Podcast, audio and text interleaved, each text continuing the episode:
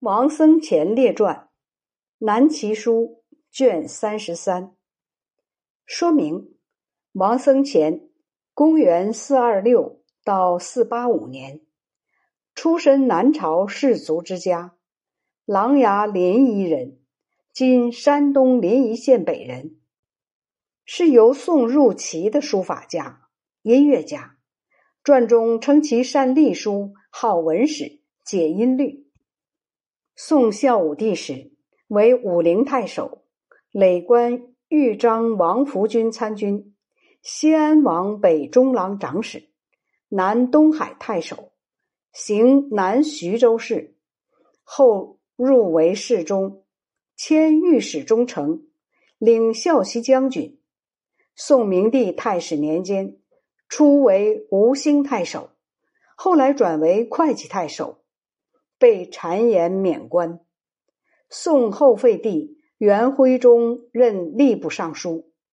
宋顺帝生明元年（公元四七七年），任尚书仆射，转中书令。二年任尚书令。萧齐王朝建立，任侍中、辅军将军、丹阳尹，改授左光禄大夫。齐武帝继位。授侍中、特进、左光禄大夫。永明三年（公元四八五年）卒。传中称其为官清简无所欲，不营财产，百姓安之。又记载其整顿朝廷雅乐的奏表，论述汉晋宋书法的论文、论书以及诫子书。一表一书是音乐史、书法史上的重要史料。从《诫子书》中可以见到王僧虔对学业与自学的严肃态度，是有价值的论学文字。王僧虔，琅琊临沂人，祖父名询，是晋朝司徒；伯父是太保明弘，宋代元嘉年间的国家大臣。宾客弄不清他的家讳，王弘说：“我的家讳和苏子高家一样。”父亲名谭守，任右光禄大夫。王谭守兄弟召集各自的子孙们聚会。王弘的儿子王僧达下地跳跃嬉戏。王僧虔年龄只有几岁，独自端正坐着，把蜡烛捏成凤凰。王红说：“这个孩子终究会成为一个长者。”王僧虔青年时性格宽宏厚重，善于写立体字。宋文帝看到他写在素绢扇子上的字，称赞说：“不仅是笔迹超过了王子敬，也就是王献之，就是在气度方面也超过了他。”受职做秘书郎。太子舍人，王僧虔为人谦逊沉静，很少与人交往，只和袁叔谢庄友好。转做益阳王刘昶文学，太子洗马，调任司徒左西蜀。哥哥王僧绰被太初帝刘绍害死，亲戚朋友都劝王僧虔逃走。王僧虔流着眼泪，哭着说：“我哥哥怀着忠贞侍奉国家，用慈爱抚育我，今天遭到不幸的事，自恨没能和他一同遇害。假如我们兄弟一同魂归九泉，就像是羽化登仙了。”宋孝武帝初年，出京任武陵太守，他哥哥的儿子王翦在半路上得了病。王僧虔为照顾侄子，废寝忘食。